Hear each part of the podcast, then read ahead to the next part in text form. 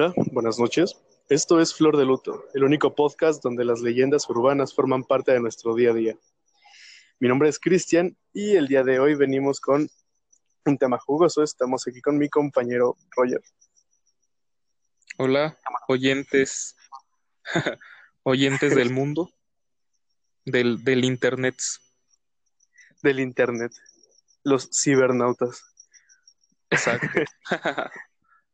Muy bien. Eh, el día de hoy estaremos tocando un tema un poco eh, variado. Eh, no sé si te gustaría presentarlo, camarada. Claro que sí, un tema jugoso, más que nada aprovechando este mes patrio, por así decirlo. Ya, ya, ya llevamos varios días de, del recalentado de pozole, pero este todo septiembre cuenta como mes mexicano, así que no nos pareció mejor idea que comentar algunas leyendas, mitos y teorías, que es lo que más nos gusta coser en este arroz, este, sobre nuestra cultura, ¿no? Claro. Claro, Sí, cabe algo- recalcar. Disculpa, disculpa. Sigue, por favor. No, no, adelante. Disculpa. Em, pues sí, somos em, unos freaks que nos encanta teorizar sobre cualquier cosa que pueda llegar a salir. Entonces, ya que, bueno, es el mes patrio, como aquí mencionabas, pues teorizar sobre cosas que pasan aquí en el país, pues no están de más. Y de hecho, nos da bastante material para, para divagar y, y conversar, disculpa. Sí, para... Ahora sí que también podemos comentar algunas historias que quizá nos gustaría ver dentro de, de la cultura pop o que fueran mejor llevadas en la actualidad. Sí. Eh, Mm, Eh, ¿Alguna creo que que te le- Es que, bueno, antes de comenzar también, este, creo que le tiro, o no sé si es ya común tirarle mucho odio a la película de la Mon- digo, de la Llorona, la que hicieron, este, del universo del Conjuro. Sí. No sé si ya es costumbre aquí en este podcast, pero es que cabe recalcar que sí estuvo muy mal esa película. Sí, le faltó un poco de, de origen, bueno, de, de lo que es el, de lo que hablamos aquí en México acerca de esa leyenda. No sé si, yo qué sé, en tu familia, un día que salieran y era de noche, y si, yo qué sé, escucharan un grito o vieran algo a lo lejos, te contaban, es la llorona. Sí, pues es como que la leyenda por excelencia aquí en México. Sí, cada, cada estado, cada comunidad, cada, cada generación también puedo decir que tiene a su llorona. Y pues sí duele un poquito lo que, lo que hicieron. Y, y James Wan, que fue el productor, me parece, no sé si también la dirigió, lo dudo, pero que también es uno de los maestros actuales del terror, o sea, era para que diera algo mejor. un poco más de research no hubiera estado de más, ¿no crees? O sea, Ajá, o sea, Mm. como consumidor, no sé, en Estados Unidos o así es un buen acercamiento al personaje, pero por ejemplo aquí que es de, de nuestra cultura popular, pues sí como que dijimos, ¿qué onda con, con esto? No, nada que ver. Sí, es... mm, no quiero decir la palabra decepción, pero sí se acerca bastante, porque digo, pudieron, yo qué sé, em, contratar a gente un poco conocedora del, del tema, ¿no? De, de las leyendas este, mexicanas y hacer una investigación al respecto. Quizás les pudo haber salido un poco mejor la, el resultado de lo que querían encontrar, pero no sé, se pierde ese picor que aquí le damos. Sí, se pierde esa, ese sazón, es lo que iba a decir.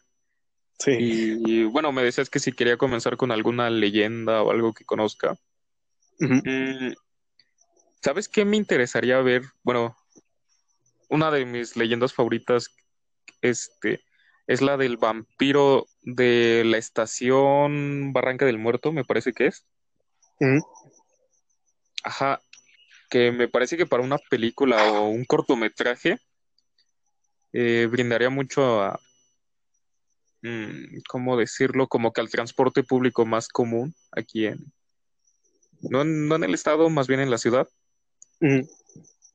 Y, o sea, es que te da para bastante esa historia. Incluso como cortometraje o como película como tal, les daría para bastante, si lo saben aprovechar.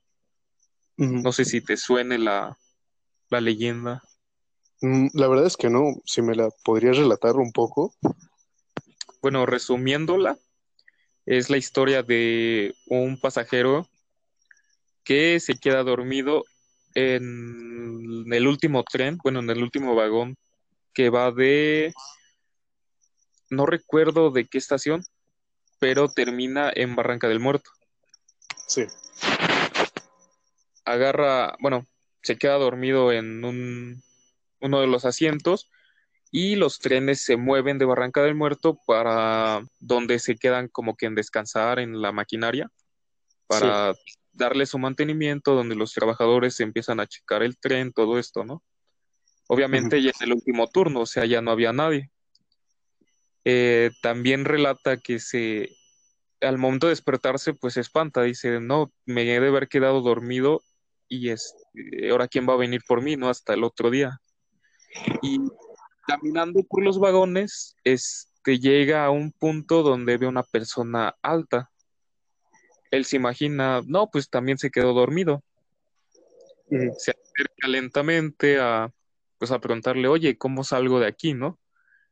Pero estaba, o sea, en la ventanita del vagón donde él estaba, al siguiente. Y voy a buscar la manera de abrir este, si se pueden abrir las puertas de estos vagones para poder pasar.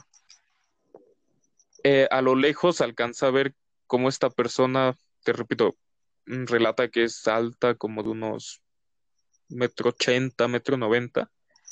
Este, persona calva. Dice que nada más ve su nuca, pero se ve súper pálida su piel.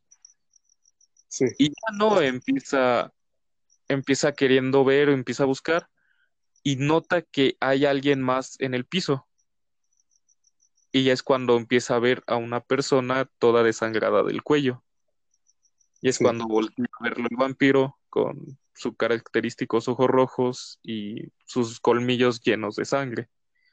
Intenta salir y todo, y por una de las ventanas de donde están los de emergencia, para la ventilación, todo eso, eh, logra escapar y ya se sube rápido al, bueno, a la salida del metro para tomar un taxi. Y sí. es varias, varias versiones de la historia, pero ahora sí que es como que la más resumida que pude acordarme ahorita. Pero no sé, digo, se me haría bastante interesante que hicieran un, desconozco si hay algún cortometraje ya como tal, pero sí sería bastante este, escabroso, ¿no? Aparte también explorar los vampiros aquí en México es algo que no, que no se ha hecho bastante. Sí, es un tema que casi no se toca, o sea, mm, se tocaría en otros países, pero eso de los vampiros, bueno, hay sus excepciones, ¿no? El santo contra las mujeres vampiros es, es una excepción, pero mm, lejos de eso, tocar ese tema aquí no es muy común. Sí, no, de hecho, cada, cada región tiene como que su vampiro, pero aquí en México no, no conozco algún acercamiento a este monstruo o estas leyendas, más que la de Barranca del Muerto. O sea, por eso digo que sería una buena manera de también adentrarnos en, en el personaje. Sí, en los monstruos ah, clásicos. Un, no sé, un vampiro chairo tal vez sería. sería muy interesante. Sí, bastante. ¿eh? Imagínate pelearte. Sí, en universidad. No, te digo, imagínate pelearte con él, ¿no? De las quesadillas no siempre llevan queso. no, pero.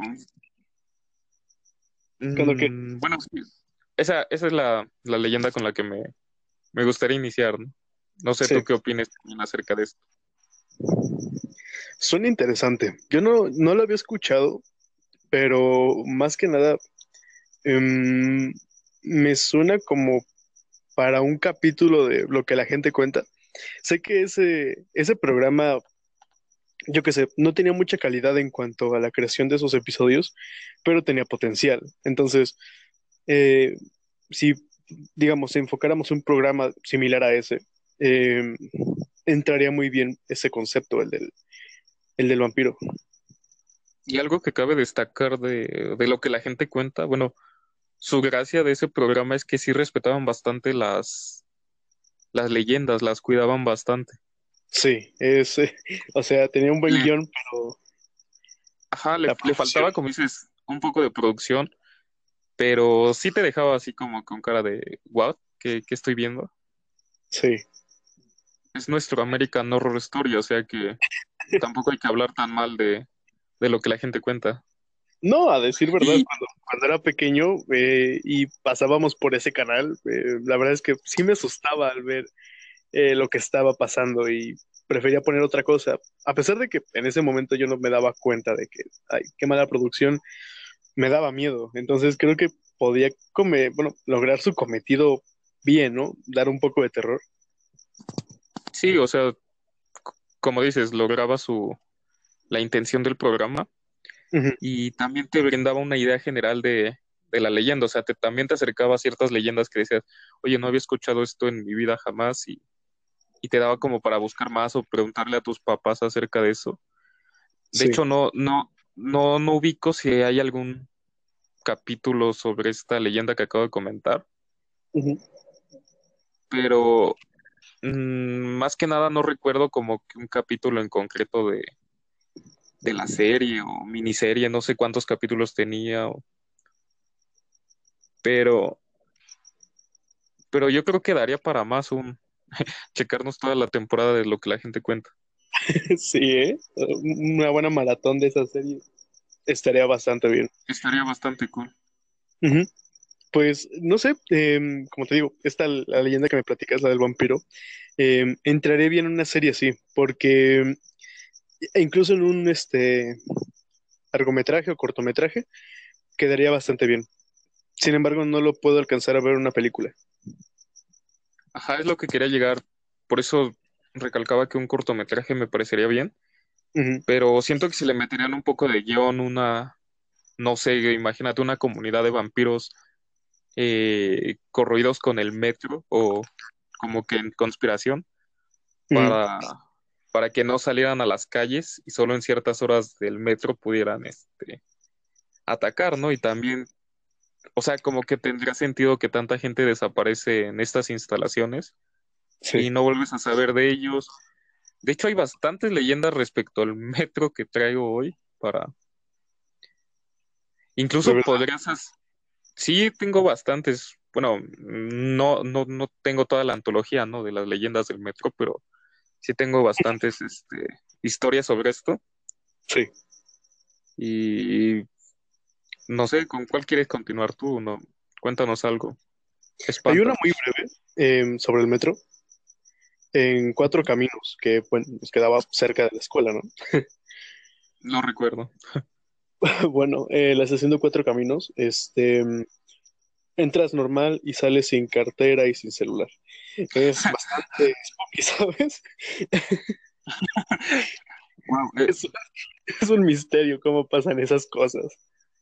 daba tanto miedo esa, esa leyenda de, de entrar a cuatro caminos y salir sin tu cartera que de hecho me acuerdo que varios profesores nos hacían, nos ponían un punto rojo, ¿no? De los lugares donde no te recomendaban quedarte solo. Sí, No sé si recuerdas eso con nuestros consejeros que siempre nos ponían como que un, una zona roja del, bueno, de toda la unidad donde estábamos. sí. Había un mapa, de hecho, en el que te decía dónde puedes ir solo y dónde tienes que ir acompañado. vale, vale. Gracias por recordarme eso. Sabía que no estaba loco. De hecho, cuando me lo enseñaron, se lo comenté a mis papás y ellos no me creyeron que nos habían enseñado eso. Eh, bueno, después de contar nuestras historias o pequeños traumas con, con las estaciones de cierto metro, pues me parecería que sería bueno continuar con tu leyenda. Sí, claro. Pero Mm, antes de, antes de continuar, este, cabe recalcar que de hecho la, la delincuencia y la violencia que generamos en, en la sociedad también como que influye bastante en las, en los, en los tipos de leyenda que, que se cuentan de boca a boca aquí en México. Sí. Es este, bueno, es tristemente la delincuencia ahora es parte de nuestra cultura y por ende se tiene que adaptar incluso a a nuestro folclore.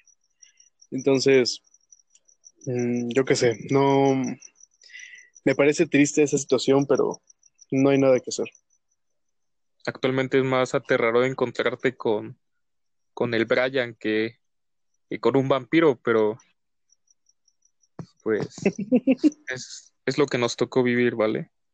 Pues sí, o sea, no hay de otra. Ok, ok, Hombre, pero sí. continúa, por favor, ¿no? Para, para que nos cuentes algo más. No, espántanos, pero no tanto, por favor. Ok, ok. Este, en lo personal, mi leyenda favorita es el charro negro. Mm, es casi igual a lo que se puede decir que encuentros con la llorona, porque no encontré o no, no siento que haya un origen como tal, pero sí el concepto me agrada bastante.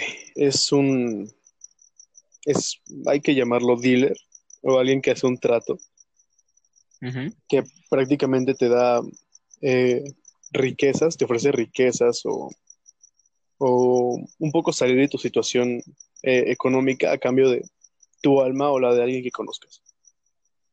Este tipo de, de, vamos a decir, demonio, porque no encuentro otro, otra, otra palabra, fantasma incluso, em, me agradan mucho, son, son conceptos que siempre me han gustado, los que hacen un trato a cambio de otra cosa.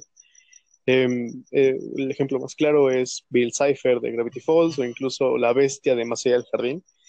Hacen tratos. Entonces, eh, me encanta ese concepto y cuando conocí al charro negro, mm, hombre, me enamoré. El charro negro me parece que es como. Bueno, tengo entendido que era como un pacto con el diablo, ¿no? Algo así. Sí, Que normalmente te lo encontrabas en las carreteras. Bueno, actualmente en carreteras eh, a cierta hora de la noche. O que Mm. si eras mujer, este, te subías a su caballo y ya nunca podías bajar de él. Algo así, no sé. sí, bueno, hay Es lo- variantes, ¿no? Es, Es que me contó mi, mi abuelita de, del charro negro. bueno, em, hay variantes, em, como en, muchas de las leyendas, y no se tiene un origen claro. No siempre. Entonces, eh, depende de quién te lo cuenta, es con la historia con la que te quedas.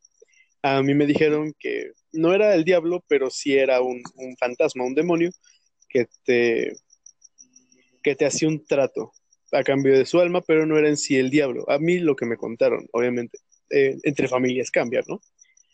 Ok, sí. Entonces, Es algo, es algo que también este, comparten las, las leyendas, no tienen como que un origen cerrado. es, eh, no sé, por eso me, me gusta mucho ese tema, las leyendas en general. Y especi- eh, especializándonos, lo siento, un poco más en México, eh, no por el origen, porque perfectamente puede haber un libro en alguna parte de Tenochtitlán que te diga dónde surgieron o cómo surgieron esas. ¿Cómo invocar Pero- al, al charro negro también? Ah, estaría cool, ¿eh? Una página del Necronomicon. No, no hay que burlarse. Sí, no, es interesante, interesante. Sí, ¿eh? A, a Lovecraft se le acaba de, de dar un calambre en su tumba ahorita. sí, se está revolcando. Vale. Eh, pero me parece que sí tenemos película de, de, de este espectro, ¿no? El- bueno, la que se me viene a la mente es la de mm, con- la animada esta de la de las leyendas, bueno, Las de la serie de las leyendas. Ajá, Ajá. que, que no vi, pero sé que está ahí. Mm, Yo tampoco lo he visto, pero en, mm, si enfocamos el, las leyendas en algo más infantil, en lo personal no me, no me gusta. Ok. Está bien para que induzcas a los niños a que conozcan un poco más de la cultura en el país en el que viven, bueno, del país en el que viven, pero no soy especial fan de, de, de esto. O sea, quizás mm, está bien como concepto en una película infantil, pero daría más para una película de terror. Eh, o quizás si no Más seria, película, cortometraje. Algo más serio. Mm, porque para una película requeriría de un guion muy, ex- muy extenso, la verdad. Si es algo malo que no puedes extender demasiado la historia, por lo mismo que varias personas la han escuchado, la van transformando y todo eso, así que tienes un poco de aquí, un poco de allá y no puedes, terminas sin hacer nada, ¿no? Como, como el perro de las dos tortas, no, no sabes qué, qué hacer. Sin la una y sin la otra, exacto.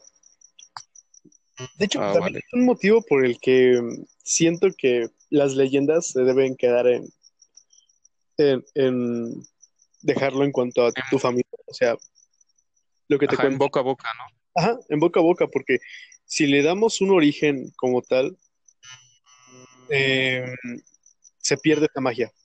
Pero digamos que en un proyecto, una película, una, una serie, lo que quieras, no se le dé un origen, sino más bien uno de los tratos, Ok. un poco más diferente. De hecho, es lo que comentábamos eh, planeando el tema del podcast. Bueno, lo que compartíamos, ¿no? Que no hay bastantes películas referentes a estos temas. Y bueno, una de las razones puede ser que los orígenes no son ciertos, bueno, no son únicos. Sí, son bastante variados. Ok. Sí, bueno, también este es difícil llevar el folclore, como dices, llevar una leyenda bien hecha o dejarla intacta, pero al ya plasmarla en el cine, en, no sé, hasta en un cómic puede ser, ya pierde un poco más el sentido, ¿no? Quizás quedaría más como para tocarlo como una referencia, como ahí está, pero no, no, vamos a hablar de él. Un toque sutil, ¿no? De existe, pero eh, por encimita, ¿no? Contar otra historia. Sí. O sea, imagina una película de terror aquí en México, em, del tema que sea, y mm, a- al fondo en una escena escuchas eh, un caballo galopando o, o yo qué sé, algo así, o una sombra de un, de, de un, de un jinete. Em, es una historia aparte, pero te da un indicio de que esa, esa, esa criatura existe. Sí, un pequeño, bueno, una referencia muy sutil. Sí, un buen guiño. Vale, vale. Bueno, no, no sé cómo lo veas. Es que sería, ¿sabes qué sería divertido? Bueno, mm, yo difiero un poco contigo respecto a lo de las leyendas, porque me llamó la atención la, la primera de la, leyenda de la Nahuala. Ujú. Creo que es una joya aquí y te lo dice alguien que no le gustan las películas animadas o con tono tan infantil, pero se me hace como que una, una gran idea, mm, novedoso. No lo he visto, ¿eh? ¿No? ¿No has visto ninguna de las leyendas? Mm, Me, me suena que hace muchos años, y no sé si sea de la misma franquicia, em, animación mexicana, claro, eh, con, con leyendas. No sé si sea la misma franquicia, pero me suena muy vagamente el- eh, que lo haya visto, pero esa en específico, la del Charro Negro, no. O la de... No, me refería a la primera, a la de la Nahuala. Sí, también el de la Nahuala, esa o la que me digas de las leyendas, no las he visto. Eh, terminando el podcast, bueno, no, ya porque ya es poco tarde, pero mañana si tienes oportunidad la primera, que es la de la Nahuala, que empezó con todo este, esta mitología, Te digo, se me hace un- como que una de las joyas de aquí de, de nuestro cine, ¿sabes? ¿Tanto así lo O dices?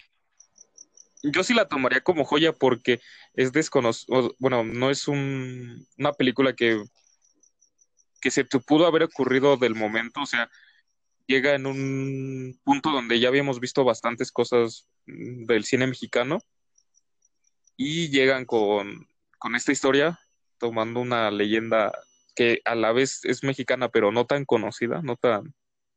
O sea, se hubiera visto muy pretencioso que hubieran empezado con la leyenda de La Llorona, ¿no? Pero no, te presentan a la Nahuala. Bueno, pero para no desviarme tanto del tema, eh, Sí, te recomiendo que veas la de la leyenda de la Nahuala. La, lo, te lo firmo ahorita en papel, pero sí siento que es una de las joyas de nuestro cine. Hablando Tal vez solo estoy en, hablando. en- en cuanto a Mm, Bueno, te digo, eh, ajá, exacto. Sí, porque, bueno, también no sé si están involucradas o si el director no es mexicano o no se puede considerar como película mexicana, pero para mí siempre va a ser un clásico. Ok, muy Y bien. continuando, continuando con, con el tema de las leyendas, es que la verdad leyendas como tal no traigo. Más que nada me gustan más las teorías conspirativas, ¿sabes?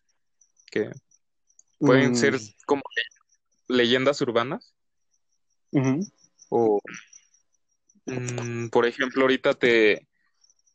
Bueno, recién acabo de leer hace ratito un artículo de respecto de esta teoría que no, no lo iba a mencionar en este podcast, pero es referente a la, bueno, al brote de la influenza, no sé si lo recuerdas, cuando Sí, no podías salir de tu casa, no había clases, no había trabajo, no había nada. eso tiene ocho años. Exacto. O sea, es diez, eh, bastante. ocho o diez años, ajá. Y es eh, lo que, bueno, se, se desean muchas cosas referente a esto, ¿no? Desde que el brote fue generado por el gobierno o que este, los cuerpos los apilaban en el Estadio Azteca. O sea, todas las víctimas del brote Ajá. aventaban los cuerpos en el Estadio Azteca y ahí es donde los quemaban. Sí, sí, recuerdo ese, para, ese, para que se- según no se propagara el, el virus, la, la gripe.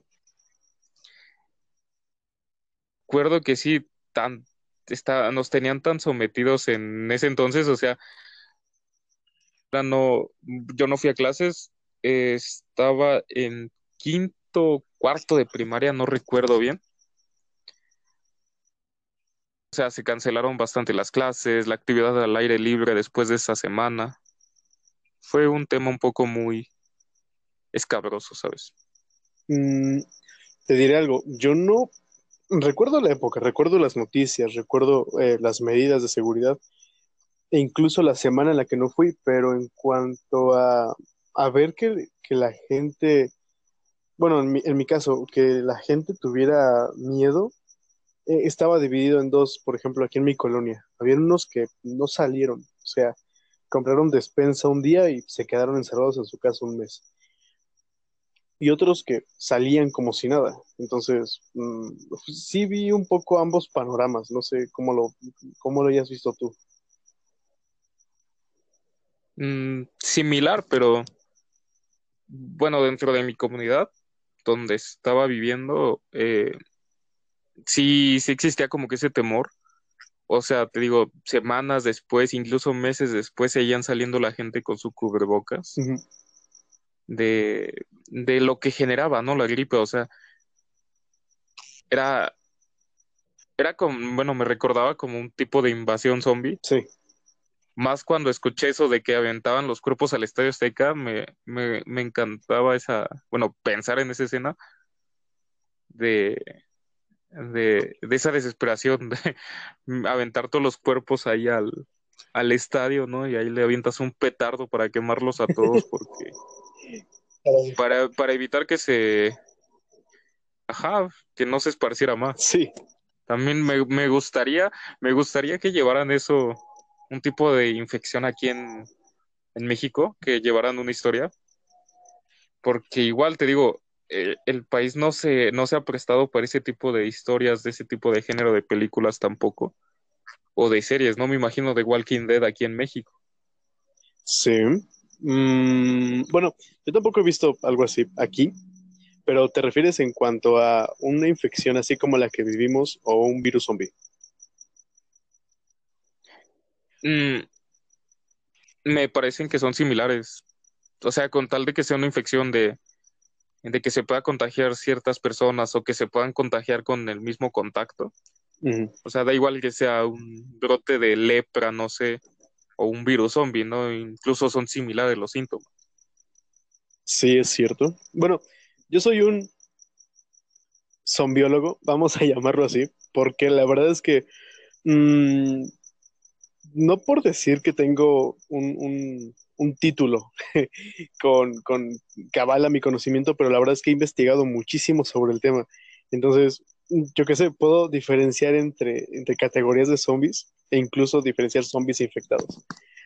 Y tú lo dices, eh, los, los, los, síntomas son bastante similares, pero yo digo que hay ciertas características para diferenciarlos, e incluso entre eso, ¿no? Entre infectados con ese virus que, que ataca vorazmente y los zombies. No sé, no sé, ¿qué, qué opinas tú? Sí, bueno, el miedo que genera es similar, ¿no? También siento que nos pasaría igual o peor que en ese tipo de, bueno, en, en, ese, en esa época, ¿no? Del brote. Y, o sea, te digo, se generaron bastantes teorías respecto al origen, que si era creada por el gobierno, que si fue una cortina de humo para ocultarlo de mm, el, que era el, el problema económico que estaba pasando el país que también se me hacía una tontería porque bastantes trabajos igual sus trabajadores no asistían y no podían, este, obviamente ejercer sus labores.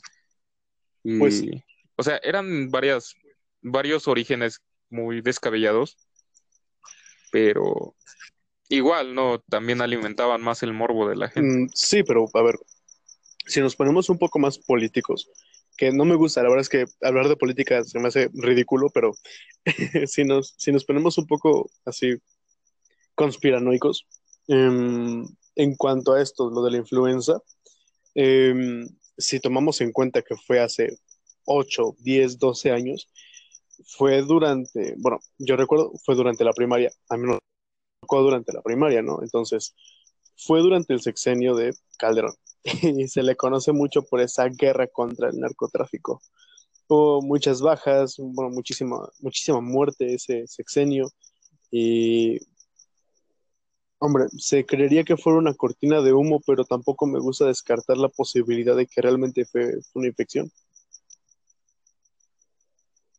Eh, sí, como dices, hablar de política es muy extenso y no somos ningún tipo de expertos, pero conocemos ciertas. Es como, por ejemplo, decir cuando se empezó a propagar el mito del chupacabras. Sí, es, es algo que eh, me gustaría tocar. es este, ahorita que dices del sexenio de Calderón, de hecho, los primeros avistamientos, por así decirlo, o los primeros ataques de este monstruo, se generaron pocos días después de la, del asesinato de Colosio. O sea, también se, se generó bastante controversia respecto a eso. Y siempre tiene como que algo que ver también la política aquí mexicana con, con alimentar estas teorías, estas historias. Que igual también, este, igual y son Illuminatis, eh, mi, mi queridísimo AMLO y... A ver, yo no soy... Y, o sea, no... Em, dime, dime. Sí, te digo, yo no confiaría en alguien que intentó tanto el poder para, para llegar a esto. Obviamente es, un lagarto, ¿no? ¿no? No puedes sobrevivir tantas derrotas en tu vida, pero en especial una esa teoría no está... Sí, no, no está avalada por, por nadie y yo... Eh, si escuchas algo respecto a esto, yo, yo lo inventé. sí. La, voy a hacer un libro completo, ¿no? Como, como el que escribían de los Illuminates, ¿no? Este, de AMLO es un lagarto de, del espacio exterior. Y te traigo pruebas.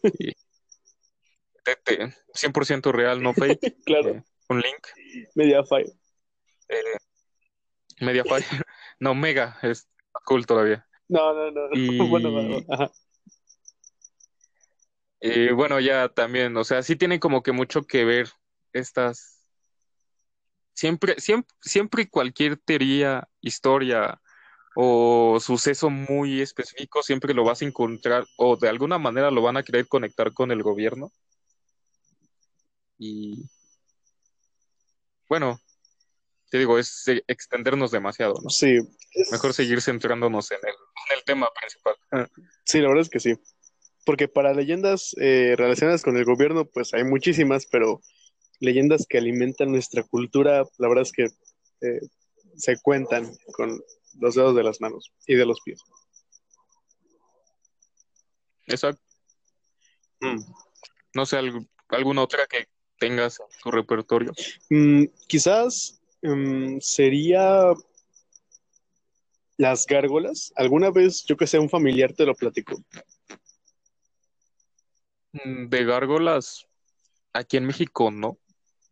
Eh, bueno, nada más la de la del longe moco, pero eh, esa gárgola sí me daba mucho miedo, pero fuera de ahí no, me parece que no. Nunca he escuchado de eso. Bueno, eh, tengo un par de relatos nada más. Eh, uno sobre gárgolas y otro te lo cuento un poco más adelante. Pero en cuanto a gárgolas, fue algo que me platicó mi abuelo y lo recuerdo muy claro, que dice que cuando él era joven, este, estuvo viviendo este, un tiempo solo ahí en la Ciudad de México. Eh, pues era joven, ¿no? Y pues, tenía su, su departamento chiquito y sus, sus cosas. Y dice que eh, él vivía cerca de una, una iglesia, la cual al lado tenía un, un cementerio que, bueno, era, gener- era lo que se hacía por esos, esas épocas, ¿no? Entonces, se tenía la iglesia y se tenía el cementerio.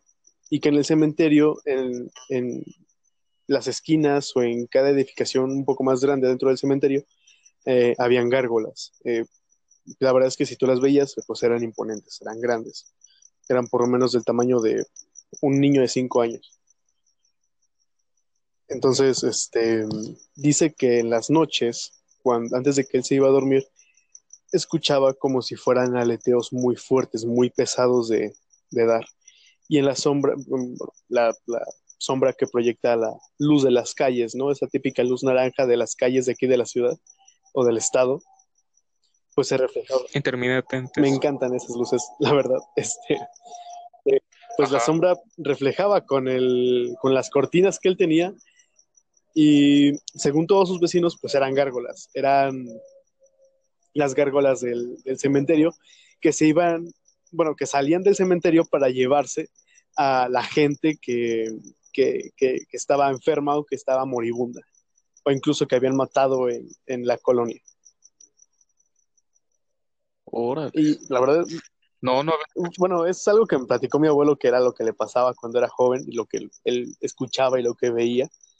Eh, hasta la, tiene mm, 10 años que eso me lo platicó y hasta la fecha me acuerdo tal cual me lo contó. Y me encanta esa leyenda.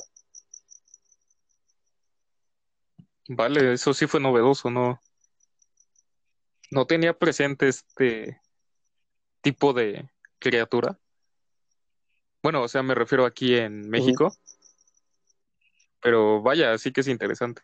Es, es igual como tú mencionas lo de los vampiros, que no es muy común que aquí se dé, se hará más en otros países, pero eh, no es descartar que quizás esas leyendas pues también eh, ocurran aquí. Es como las famosas leyendas de que, por ejemplo, tu escuela, tu, no sé, don- en la plaza donde estés trabajando, siempre hay como que una leyenda ahí fija, no sé, por ejemplo, en la escuela se platica bastante de, bueno, me refiero a las escuelas aquí en México, no sé si te tocó igual, pero siempre decían, no, pues en el baño de los niños aparece un, no sé, un payaso, un, un fantasma, lo que sea, Sí. ¿no?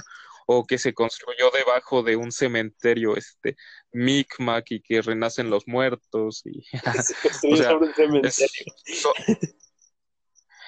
son historias como que muy clásicas que, que igual en otros lados digan, oye, ¿qué tipo de enfermo construye una escuela en un, debajo de un, donde había un cementerio, ¿no? Los del pol- el poltergeist.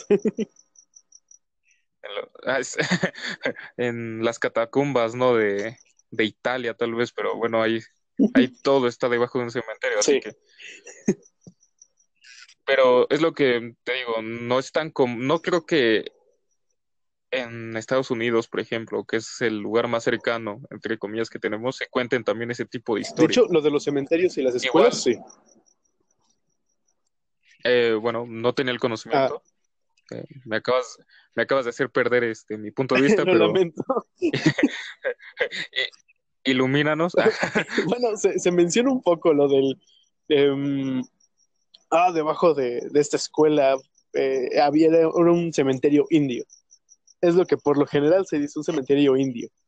Eh, eso allá en, en- en Gringópolis, pero eh, sí se da de repente, más en el sur, es donde se dan esas leyendas. Vale, vale. Mm, ¿alguna leyenda que más traiga? Espérame, déjame hacer memoria. Mm, Mm, pon musiquita, no sé, de elevador, tantito, espérame. sí, claro.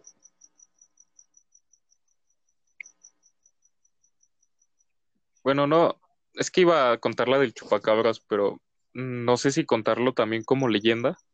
Mm, sí cuenta como leyenda, pero a ver, eh, nada más, antes de, de cambiar de tema y siguiendo un poquito nada más con Ajá. lo de las escuelas y los cementerios, em, resulta que en el kinder en el que yo iba está construido, no encima, pero está enfrente de un cementerio. Y al lado de ese kinder hay una secundaria a la que mi hermano fue. Entonces, tanto en el kinder como en la secundaria están muy fuertes esas leyendas, no porque se construyera sobre el cementerio, sino que está literalmente enfrente al cementerio. Entonces, los niños de la tarde o de las mañanas, muy temprano, cuando está oscuro, pues esas leyendas se alimentan un poco más con ese miedo que hay.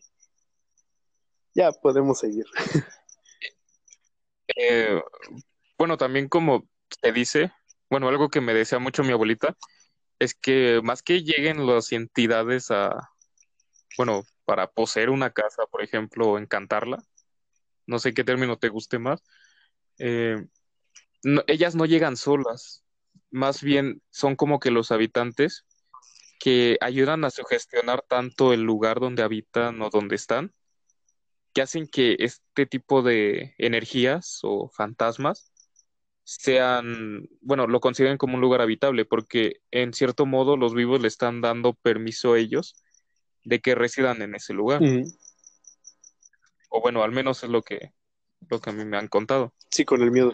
Y también ahorita aprovechando, eh, no sé si ubique en Plaza Satélite, Sí, si lo ubique, bueno, tú vives por ahí, claro. obviamente. Sí.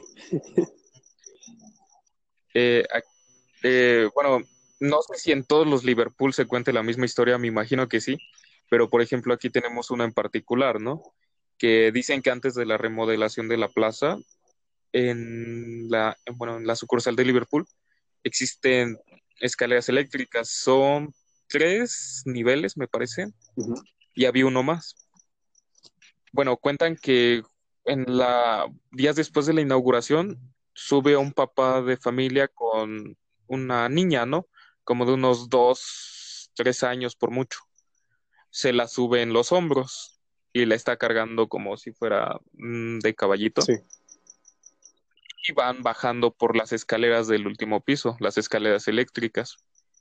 Entonces dicen que la niña iba jugueteando en los hombros de su papá y en uno de esos tantos jugueteos eh, se va de lado, cayéndose hasta el último piso, hasta el sótano. Desde las escaleras eléctricas. Y literal, pues relatan los empleados que quedó, quedó reducida a nada la niña. Y desde ese entonces se dice que está embrujado, por así decirlo, todo ese bloque donde está la, este, donde está Liverpool, Sí. y que en ocasiones aparece la niña. Mm, En el estacionamiento de la plaza se comenta bastante esta historia, y más con los empleados que tienen el turno de la noche. Sí. Ellos tienen que ir a, bueno, el encargado que está en el turno tiene que ir a recoger boleto por boleto de, del estacionamiento. Tiene que también ir a revisar los cajeros automáticos para sacar los estados de, de, de moneda y todo eso, Sí. ¿no? Y obviamente son a los que más espantan a lo mismo que a los guardias. Han dicho varias veces que sí se aparece un cierto espectro, ¿no? Pero mm, era para sacarme esa espinita de, De querer de contarlo, sí. Mm, Sí. ¿Por dónde? O sea, bien, bien por dónde, porque voy muy seguido, la verdad. Para evitar el lugar. Para evitarlo, ok.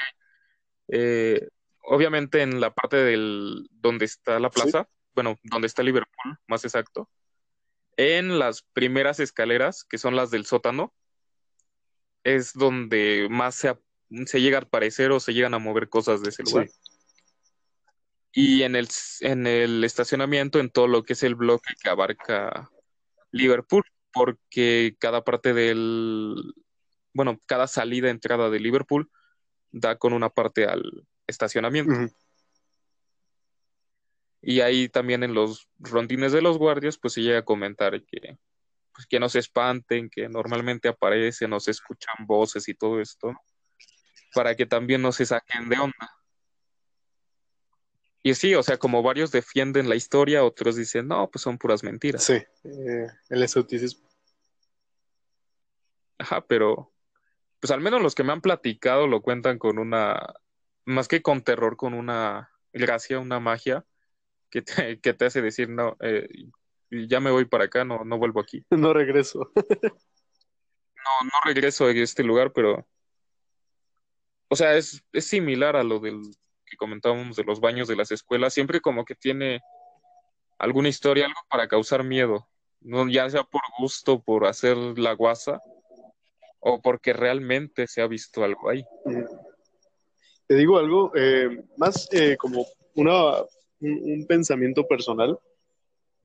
Soy escéptico a, a esas historias, sin embargo, me gusta creer en esas historias, a tal punto de que yo de reojo o por mera distracción llego a ver pasar sombras. Entonces, desde que soy escéptico, soy escéptico, pero me creo esas cosas. No sé, no sé cómo, cómo decirlo. Entonces. Eres, eres como un ateo, gracias a Dios. En efecto, exacto. un ateo, gracias a Dios. Vale. Entonces, si tú me cuentas esa leyenda sobre el Liverpool de Plaza Satélite, este, voy a ir quizás con el pensamiento de que no hay nada, pero voy a ir con miedo. Entonces, está muy cool. No, repito, y, como esa historia ahí en la plaza hay bastantes, ¿no? Igual en las plazas que he estado trabajando, igual se cuentan distintas historias, ¿no? También las estoy guardando como que para un capítulo especial. Pero sí, o sea, repiten bastante este concepto, ¿no? De que donde te encuentres vas a encontrar una historia. Sí, mira. Que, ajá, ándale, como que repiten el modo. De hecho, no sé si viste hace un año o dos años que en el mm, puente de Tlanlepantla, que este, el... Ah, se me fue el nombre. La López Mateos, no sé si ubiques. Mm, me parece, me suena. Ok, está cerca de una Unitec más o menos, cerca de Plaza Atlane, no sé si ubiques a Plaza Atlane, pero es por Teques, ¿no? Ok. Ah. Em, ahí, hace dos años, se encontró que adentro del, puente vehicular este, está hueco. Y lo que hay adentro son, este, ¿cómo se llaman? Las em, tumbas. No, no son tumbas, se me fue la palabra. Las cajas donde guardan a las personas que fallecen. Se me fue el nombre, lo siento. Ataúdes. Ay, fíjate, se me fundió el cerebro, lo siento. Este. Tuvo un pequeño corto de Cristian, o sea, esos apagones de luz en tu en tu unidad también, este, parece que te están contagiando. Sí, me, me, estoy apagando, lo siento. Este, em, bueno, se encontraron ataúdes adentro del, del puente y el puente está hueco. Entonces, mucha gente teorizó el el por qué. Entonces, em, lo mismo. Ah, vale, vale. Sí, creo que sí me viene a la... Lo vi en un video de Facebook que, o sea, está grabando, me parece que es una chica, y graba un hueco, ¿no? Debajo del puente, donde ven un montón de cajas, bueno, de ataúdes apilados, ¿no? Sí. Ah, vale. sí, sí, sí, me suena. Lo, lo viví en carne propia porque paso muy seguido por ahí, entonces un día que pasé vi ese hueco. Entonces, este, como soy un... O sea, lo viste con tus, con tus ojos, o sea, sí. de... O sea, puedes justificar que esa leyenda sí, Bueno, ese video no es No falso. es falso, es, es real porque yo pasé y ahí estaban los ataúdes, las cajas, ahí estaban todas eh, apiladas. Entonces, es verídico de que sí está, pero la gente siempre se preguntó el por qué. Y obviamente nacieron las leyendas. Eh, con un pacto con Satanás, eh, un- este, el gobierno es parte de las um, hordas de los Illuminati que requieren de muertos y demás cosas. Entonces, esas leyendas enriquecieron mi, mi, mi colonia y fue genial, ¿sabes? Mm, Conocía la leyenda, no sabía que había sido por ahí. Bueno, la historia, el... porque sí se hizo viral, me parece que hasta en las noticias lo Sí. Y, pero, o sea, no sabía que era ahí, o sea, es sorprendente, imagínate. Sí, tan cerca. Es lo que en el momento sí dije, wow. ¿Cómo algo tan... O sea, sí te, sí, sí te pegó, ¿no? Dices, lo viví. Está, no sé, estuvo, estuvo Vale. genial, la verdad. Mm, No sé, alguna otra leyenda que tengas antes de que se nos vaya el tiempo, porque Sí, ya va bastante. ¿eh? Mm, pues tú mencionabas que querías hablar sobre el chupacabras. Ah, cierto. Bueno, también tuvimos una versión animada de esto, del, te digo, de la misma leyenda de, de, de las leyendas. La leyenda de las leyendas, valga la redundancia. Pero sí, toda esta saga de películas también tuvieron una versión animada, donde también el chupacabras lo trataban como un animal, pero más que un animal lo veía como un tipo vampiro. Y o sea, el patrón que tiene de alimentarse de vacas, de, de ganado de la población, Sí. porque hasta donde sé nunca se reportó un, un este un ataque de un chupacabras hacia un humano. O bueno, no que lo consideraran sobrio, por así decirlo. Y también este a raíz de esto se generaron varias teorías, ¿no? Que si había sido creado por el gobierno, que te repito, se es constante vincular al gobierno con todo. Sí. que, o sea, imagínate, si, si no pueden resolver el, el precio de la gasolina o que se siga devaluando el peso, ¿crees que se pongan a juntar varios animales para crear un chupacabras que nada les beneficiaría a ellos? También es algo, es algo poco creíble, pero eh, no hablemos de política, es un tema muy... Creo que da más miedo de lo que estamos Sí. hablando. Quizás porque sabemos que tenemos constancia en el cuerpo de que sí puede llegar a pasar. No sé. Da miedo, ¿no? Pensar que, que tu propio gobierno te, te, te puede vender, te puede vencer en un momento, pero qué pasa. eh, no sé, me gusta, me gusta más creer que sí es un, un animal tal vez mitológico ahí, que sobrevivió al igual que las tortugas o, o que Big Bird de Plaza Sésamo. Y pues, o sea, es, es interesante también la, la mitología de este personaje. Es como que ahora sí que es nuestro Frankenstein, nuestro pie grande aquí en México. Sí. Y es un monstruo que, que no se ha explotado demasiado en ningún lado. De hecho, nada más la única referencia que he visto de él ha sido en un capítulo de Billy Mandy, el, el- ¿cómo se llama? El Chupamafablas, algo así le Ajá. decía. Y en el juego de, eh, ¿cómo se llamaba este? De Rockstar, que era también este, como GTA, pero en el viejo este. Eh, No, no Red. Dead Redemption, creo que se llama. ¿Sí es ese? Exacto.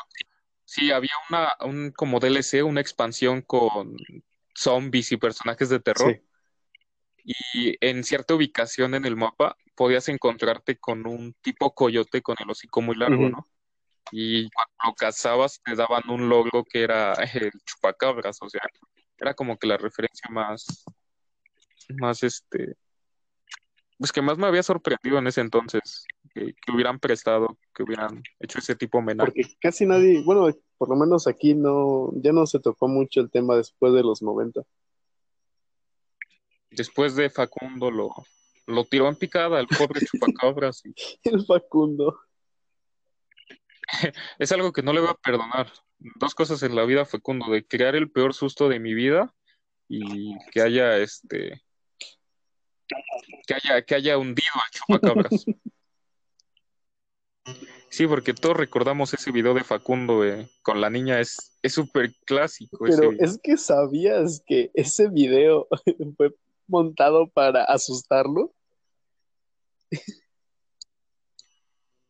Eh, porque el güey cada que salía, ah, ah. este... Acabas de, acabas de romper este, una, una fibra de mí muy, muy delgada, ¿sabes? No, o sea, es Sabía, o sea, sabía, sabía que sí era truqueado todo ese video porque, o sea, no. lo sabía, ¿no? Pero no, no, no quería escucharlo de nadie más, ¿sabes? Ah, perdón. Eh, no, no, no. Este, ah. Es muy triste esto. Ah, no, lo siento, pero, a ver. Todavía tengo en memoria la cara de la niña, este, me sigue dando miedo, o sea, si lo hicieron bien, lo hicieron súper bien esos güeyes. Eh, perdón por eso, este, de hecho sí tocó una fibra muy importante en mí saber que ese video era falso, perdón. Lo siento. No. No, este, oye, ¿sabes? Antes de continuar, este, no sé qué, qué onda con esto. No me ha dado tiempo de grabar, pero este, aquí donde vivo ya lleva como una, una hora o dos horas que se escucha como un grito de, como de un chico, un señor, no lo sé. Pero, o sea, un grito como si te estuvieran cortando, no sé, Destazando. destazando, pero súper creepy, o sea, se lo...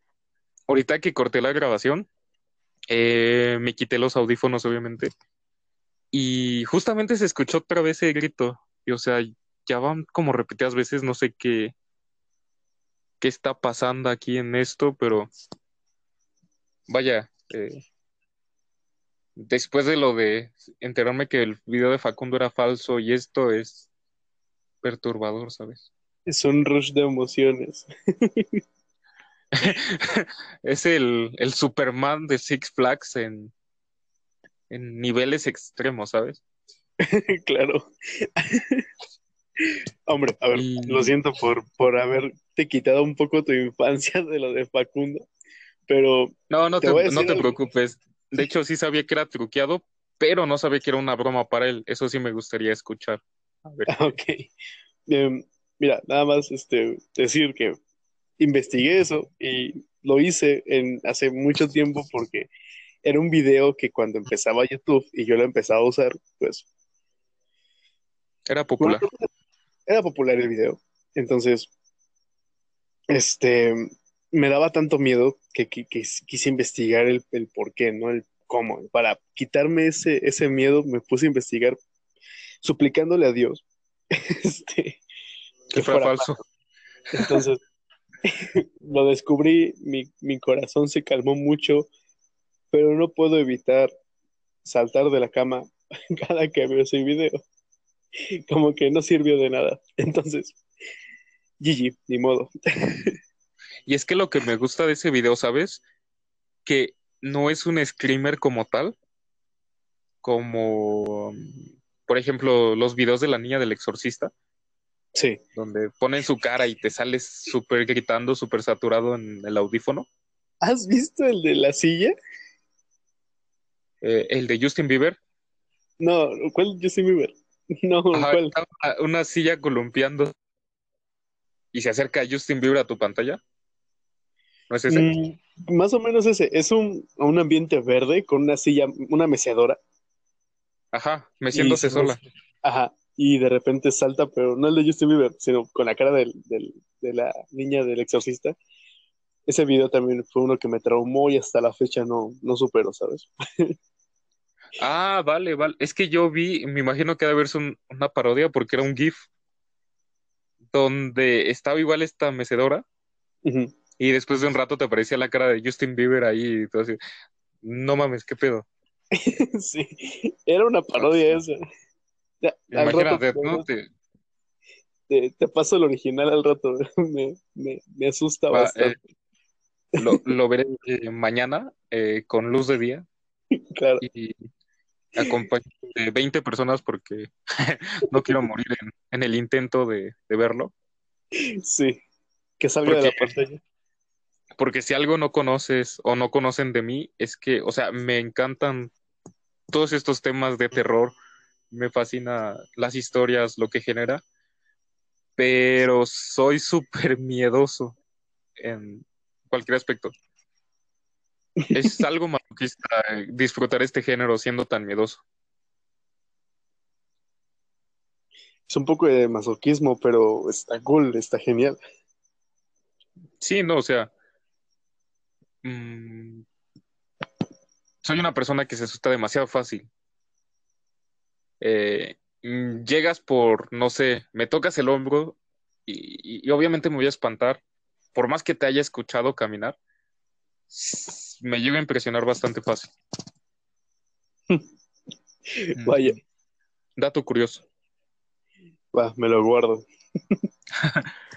Eh, bueno, como te decía, se nos está yendo el tiempo, pero la plática está fluyendo bien, así que igual y dividimos esto en dos partes para que tampoco se haga tan extenso. Sí, que eso esté bien. Y para seguir ahorita ya en, en calor con el tema, porque siento que nos faltan un poquito de, historias que contar, ¿no? Sí. Mm, ¿Sabes que también me gustaría tocar el tema de los alienígenas? Aquí en México, ajá. Aquí en México, exactamente. Porque eh, este video se debería de haber titulado en vez de leyendas o mitos mexicanos, eh, videos virales de YouTube de terror. del 2008. Del 2008-2009.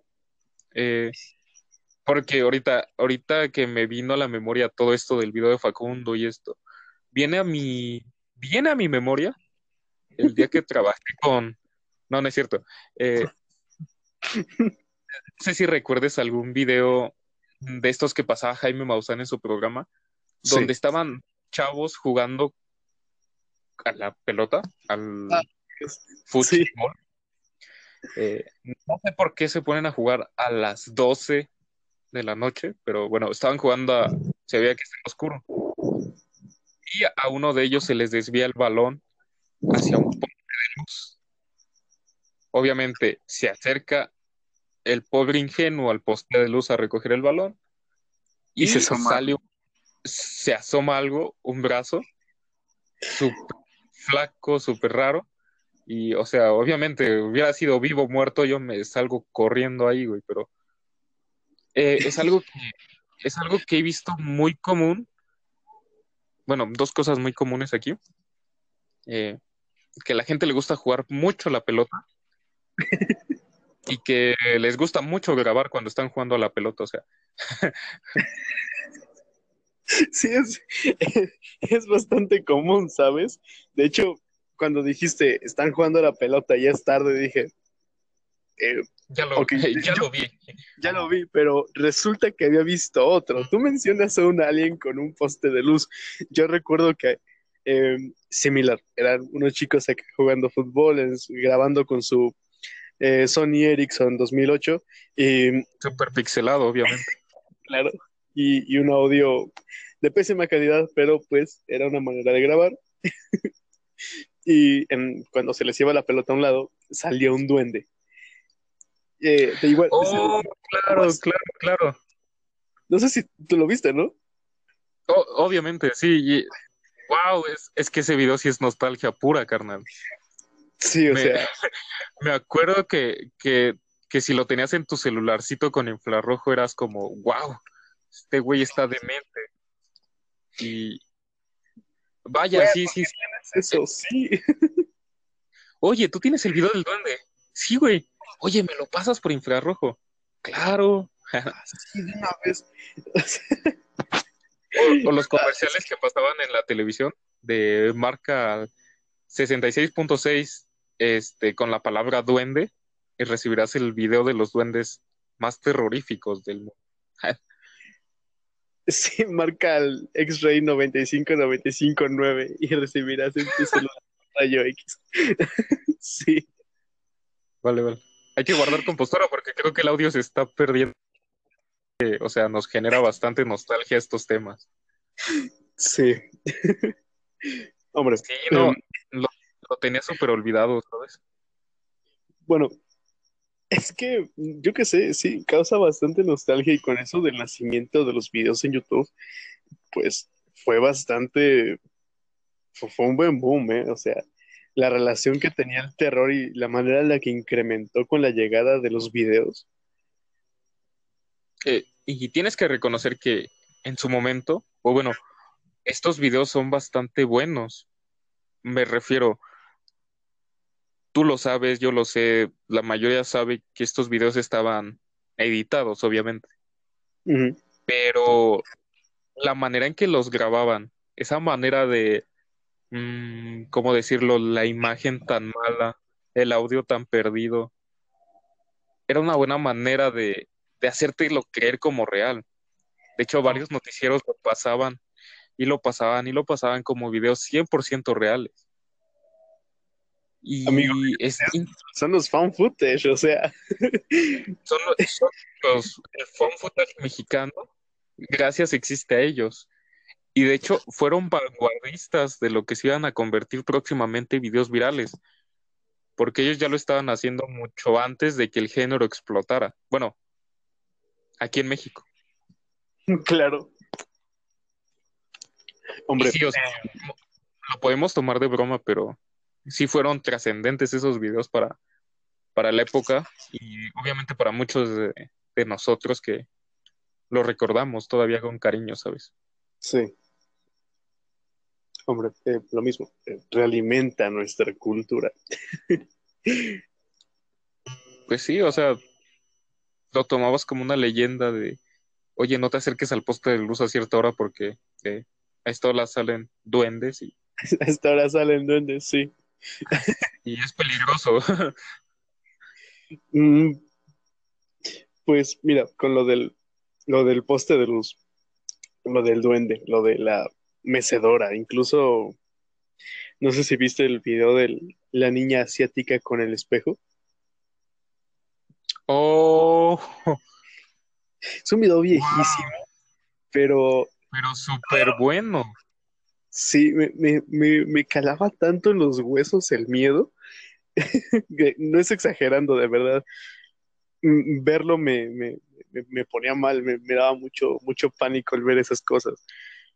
Y es que su encanto, que sabes que es falso, pero sí te transmite esa emoción. Hombre, en el momento yo no pensaba que fuera falso, ¿sabes? Ajá, exacto, me refiero actualmente, ya sabes que es falso, Ah, sí. pero imagínate cuando lo ves por primera vez, tu cabecita de 8 o 9 años, wow, te alimenta bastante tu imaginación. De hecho, no sé si te pase, em, tú dices esto, que em, en el momento lo veías como si fuera algo real y ahora lo ves como algo falso. Pero yo ahora cuando veo los videos, por ejemplo, de mm, Mundo Creepy o, o Dross o el que quieras por excelencia de terror, este, y ponen un video con tono paranormal, la primera vez que lo veo, siento que es real. Por ejemplo, el, el más reciente de Dross, uno de que era eh, en morgues o en cementerios o eh, de los que hacen la guardia en las noches. Entonces, yo veía esos videos y yo al principio, la primera vez que los veo, los veo como algo real. Pero una vez que lo, piensas y lo analizas, dices, no, es falso, no puede ser real. Entonces, mm, revive ese miedo en mí cada que veo un video nuevo sobre algo paranormal. Eh, una puerta azotándose, una voz en un cementerio en plena luz eh, del día, eh, toda esa clase de videos actuales, incluso ahora con mis 20 años, los veo y me da un, un terror real de que siento que sí son algo real, pero analizándolos se va, ya no hay tanto, ya no hay miedo. No sé si te pasa lo mismo. Sí, obviamente sí, la primera vez que los ves. De hecho, hay que, no sé si planear esto un como tipo podcast o hacer incluso un en vivo, güey, de viendo videos de terror o sea, de estos videos que recordemos, o irlos comentando, ¿sabes? Pintaría muy bien para un tipo especial de Halloween. Sí, Algo estaría bas- estaría bastante bien, ¿eh? Pero obviamente eh, son bastantes. Nos desviamos un poco con las leyendas, pero estos tipos de leyendas urbanas, porque empezamos con videos que son grabados en México, los hicieron populares aquí y um, en cierto punto llegan a también ser mitos o leyendas urbanas. Ujú. que, o sea, si el video de la caída de Edgar se hizo viral y de hecho ya es parte de nuestra cultura como, como país, me gustaría que también estos tipos de videos falsos, o bueno, tampoco vamos a desmentirlos al 100%, pero también pueden contar como nuestros pequeños mitos ahí, eh, los bebés de las grandes leyendas. De hecho, em, na- nada más para platicarlo, o para preguntarte más que nada. ¿Recuerdas el video de la muñeca? Oh, rayos. Sí, pero tengo, eh, tengo, tengo una muñeca de porcelana aquí enfrente, carnal, así que no me cuentes nada, por favor, este, Está bien. eh, porque tengo muy presente ese video. Ah, vaya. Eh, déjame cambio de habitación porque ya me está viendo raro. Ya me voy. No, no es cierto. No, no es cierto, ¿cómo creen? pero sí, obviamente, este video también es mexicano. Sí. Igual, estos ejemplos hay bastantes, por eso te digo que esto pinta para un próximo episodio ahorita en estas temporadas. Y ya como darle el punto final, no sé, ¿cuál sería con el video de terror que recomendarías? Ahorita, no lo sé, que nos estén escuchando en la tarde, en la mañana, en la noche, para que lo busquen ahorita. El video de terror. Así como los que estábamos comentando ahorita, alguno que digas, oye, me parece que es real y sí te asusta. Mm.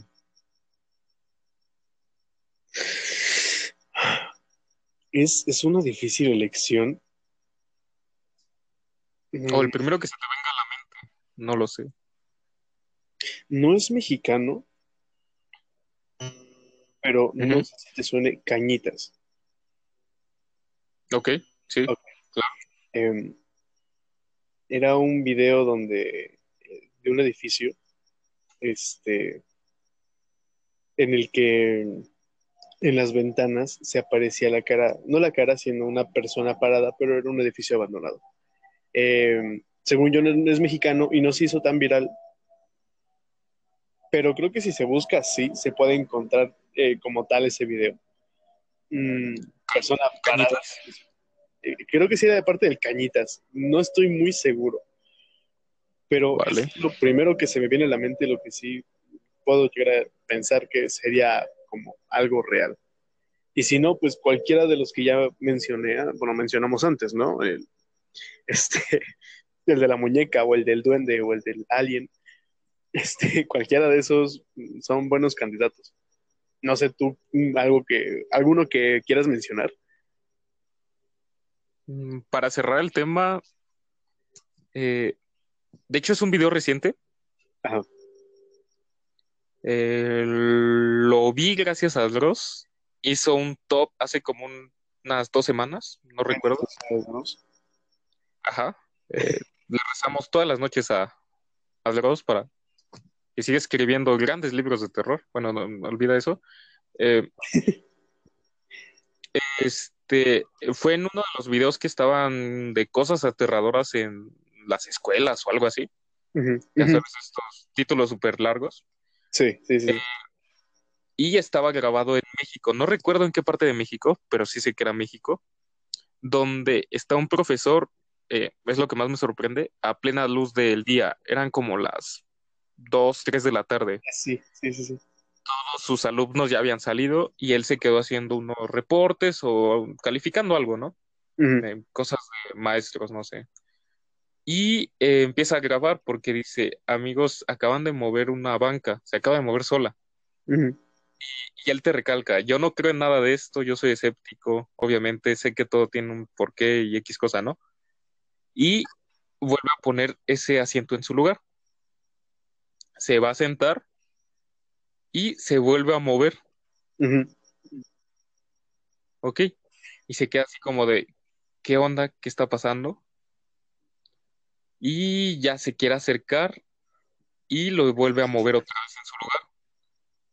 Ya cuando al final le empiezan a mover varias bancas de ahí y literal, esa que movió ahí, la avientan pero con fuerza, o sea, la mueven chido. Sí. No se ve que le haya movido un hilo, no sé qué más pueden ocupar, un imán, por ejemplo. No, o sea, sí se ve que la, ja- la empujan, la empujan, pero chido. Y obviamente es, la reacción del maestro la hace creer todavía más, pasarla por más real, porque sí, o sea, está súper cagadísimo del miedo. Sí, se ve auténtico. Lo, lo pueden, te digo, lo pueden ver como tres videos aterradores en escuelas, y de hecho es el número uno. Me parece que comenta que es por lo mismo, y sí, o sea, sí lo pasas por auténtico. De hecho, ¿sabes dónde lo vi? En, en, en Facebook. Lo vi primero y luego vi que Dross lo subió. Y Sí, de hecho, yo, yo cuando llegué a mi casa, a tu casa, este, se lo comenté a, a, a mi pareja y le dije, oye, mira, vi esto, y se lo estaba comentando tan, como tan emocionado, ¿no? De, y me dijo, oh, sí, de hecho sí lo vi, este, a mi mujer no le gustan este tipo de cosas, y este, y me dice, sí, de hecho lo vi en Facebook, y, y, y si pasa por real, o sea, sí me asustó, y dices, wow, o sea, eh, no, no soy el único que lo cree. sí. Ah, ah, de hecho, Y- principio también me lo creí y no sé si realmente habrá sido él, pero había un comentario en el video, no del de YouTube, sino en el de Facebook, que según era el profesor y dice que fue algo auténtico, que él estaba en el salón y se movió la banca y que sí le pasó como tal. Si encuentro más tarde el video, trataré de pasártelo para que veas el comentario. Ok, sí, también si, si tenemos el link, lo dejamos en comentarios. Eh, no sé si Anchor nos permita también poner videos, pero si se puede, les vamos a colocar el link para que también lo vean. Y pues ya me parece que por estos videos virales, que también los considero como leyendas urbanas de Internet, eh, me parece que ya debemos de continuar con, con el tema principal, ¿no? Sí, de las leyendas.